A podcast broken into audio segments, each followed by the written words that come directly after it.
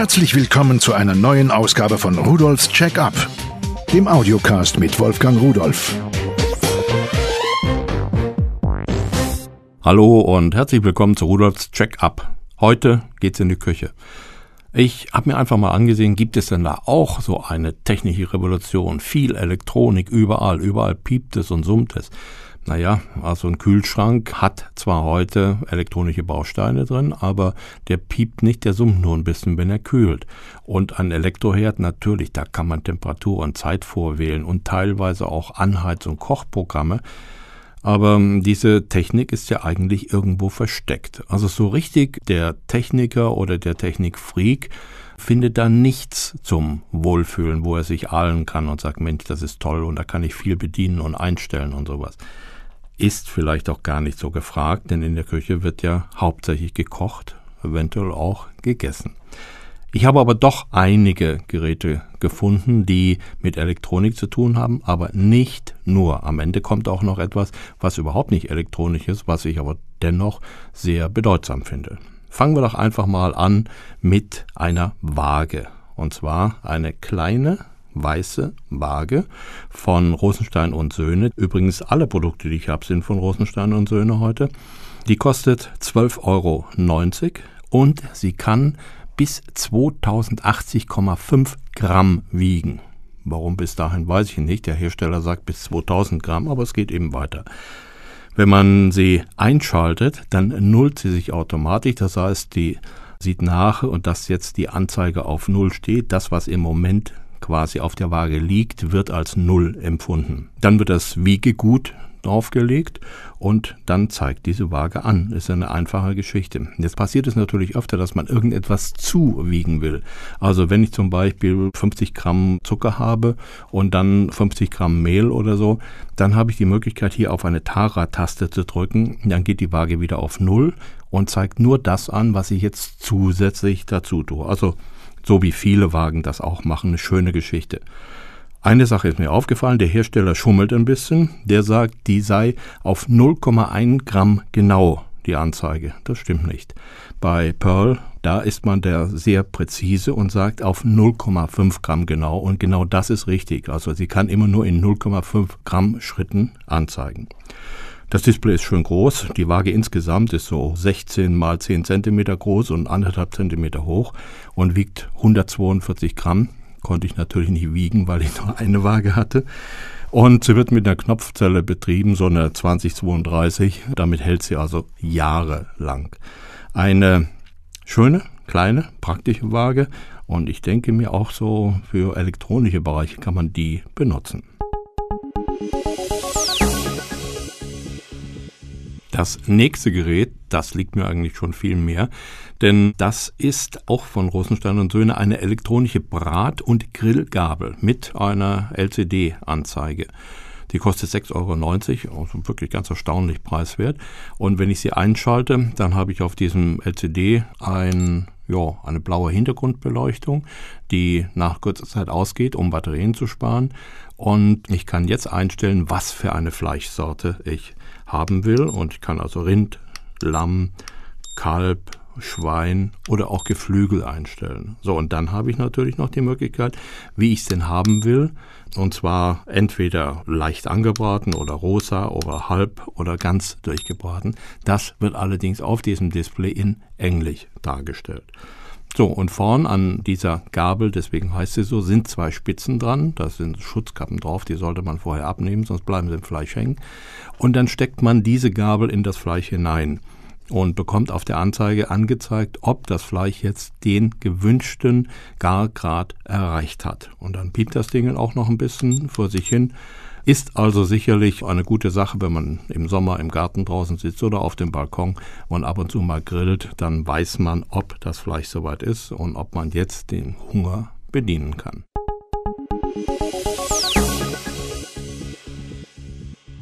Etwas teurer kommt das nächste Funkgrillthermometer von Rosenstein und Söhne daher. Auch das hat ein Display, allerdings ein abnehmbares. Es kostet 19,90 Euro. So, und dann hat es so eine Art Basisstation, da stellt man das Funkthermometer drauf, dann kann man es abnehmen, einschalten. Und an dieser Basisstation, da ist ein Sensor, das ist so ein silberner Stab, angeschlossen über ein längeres silbernes Kabel. Und jetzt stellt man diese Basisstation irgendwo neben den Grill, da wo er eben hinpasst. Da sind Batterien drin, man muss dieses Teil einschalten. Und auf diesem Sensor, das muss man sich vorstellen, diesem Empfänger, das ist so groß wie ein größeres Mobiltelefon. Auch da sind Batterien drin. Und ich kann mich jetzt bis zu 30 Meter von der Basisstation entfernen und bekomme die Daten per Funk übermittelt. Zuerst muss ich natürlich auch hier einstellen, was ich haben will. Das Display ist wirklich riesig, muss ich sagen. Und dann kann ich einstellen, ob ich bestimmte Fleischsorten haben will. Genau wie vorher bei dem auch. Also Rind, Lamm, Kalb, Schwein, Truthahn, Huhn, Fisch und so weiter. Und auch die Garstufen kann ich einstellen. Es sind hier fünf Garstufen möglich. So, und ich kann natürlich auch eine eigene Grilltemperatur einstellen, wenn ich will. Wenn ich sage, also das ganze Vorgegebene passt mir nicht, ich möchte was eigenes haben. Jetzt mache ich mal Folgendes. Jetzt nehme ich mein Feuerzeug und erhitze diesen Sensor hier im Studio. Das darf man eigentlich gar nicht. Und sehe mir auf dem Display hier an, die Temperatur geht hoch, 46, ich muss genau draufhalten, 63, und aha, jetzt meldet sich quasi dieser Funkempfänger mit Piepsen, zeigt mir im Moment die Temperatur 119 Grad an. Naja, das Fleisch wäre verbrannt, aber es war ja eigentlich nur ein Test. Bei 76 Grad hat er das schon gemeldet.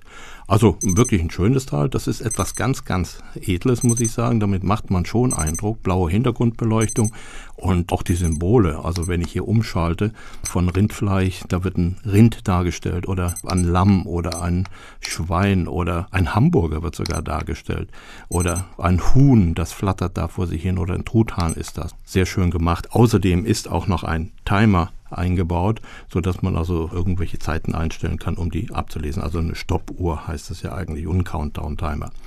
Es arbeitet auf 433 MHz. Beide Geräte brauchen natürlich Batterien, aber für den Edelgriller ist es das Richtige für diesen Sommer.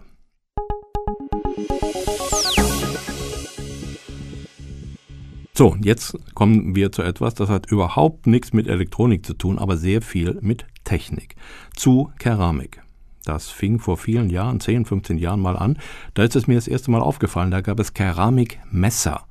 Und diese Keramikmesser waren unglaublich teuer. 150 oder 200 D-Mark hatte ein einziges Messer gekostet. Aber es war eben innen, es war ein Teil, was man haben wollte oder musste, zumindest in einigen Kreisen. Und es ist die Frage, was ist denn das eigentlich? Nun, diese Keramik, das gibt es in ganz vielen Bereichen.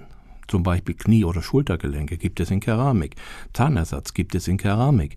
Ohne Keramik hätten wir keine Elektronik, denn unsere Chips, diese Halbleiter, die sind auf Keramiksubstraten aufgebaut. In der Hauptsache heute gibt es einige andere.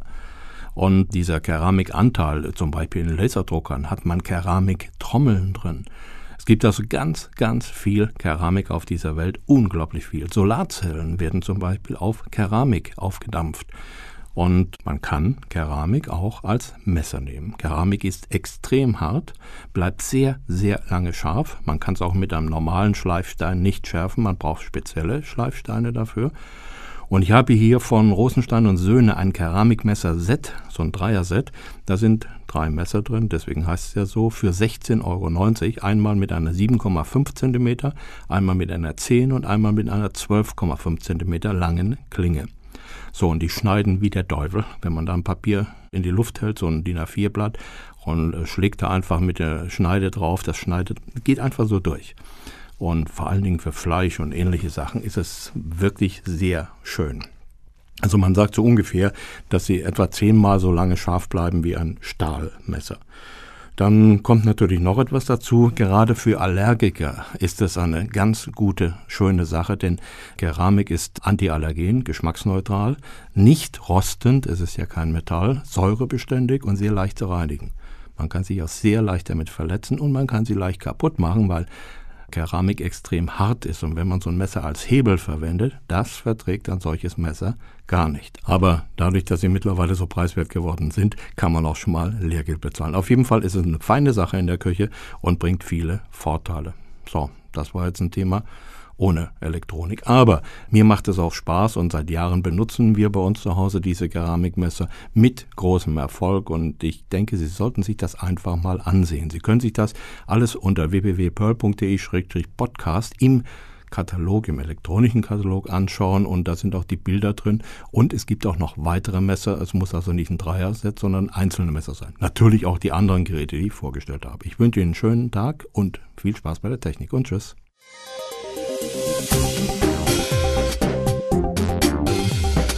Das war Rudolfs Check-up, der Audiocast mit Wolfgang Rudolf.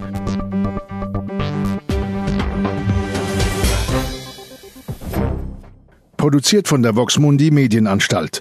Köln 2010.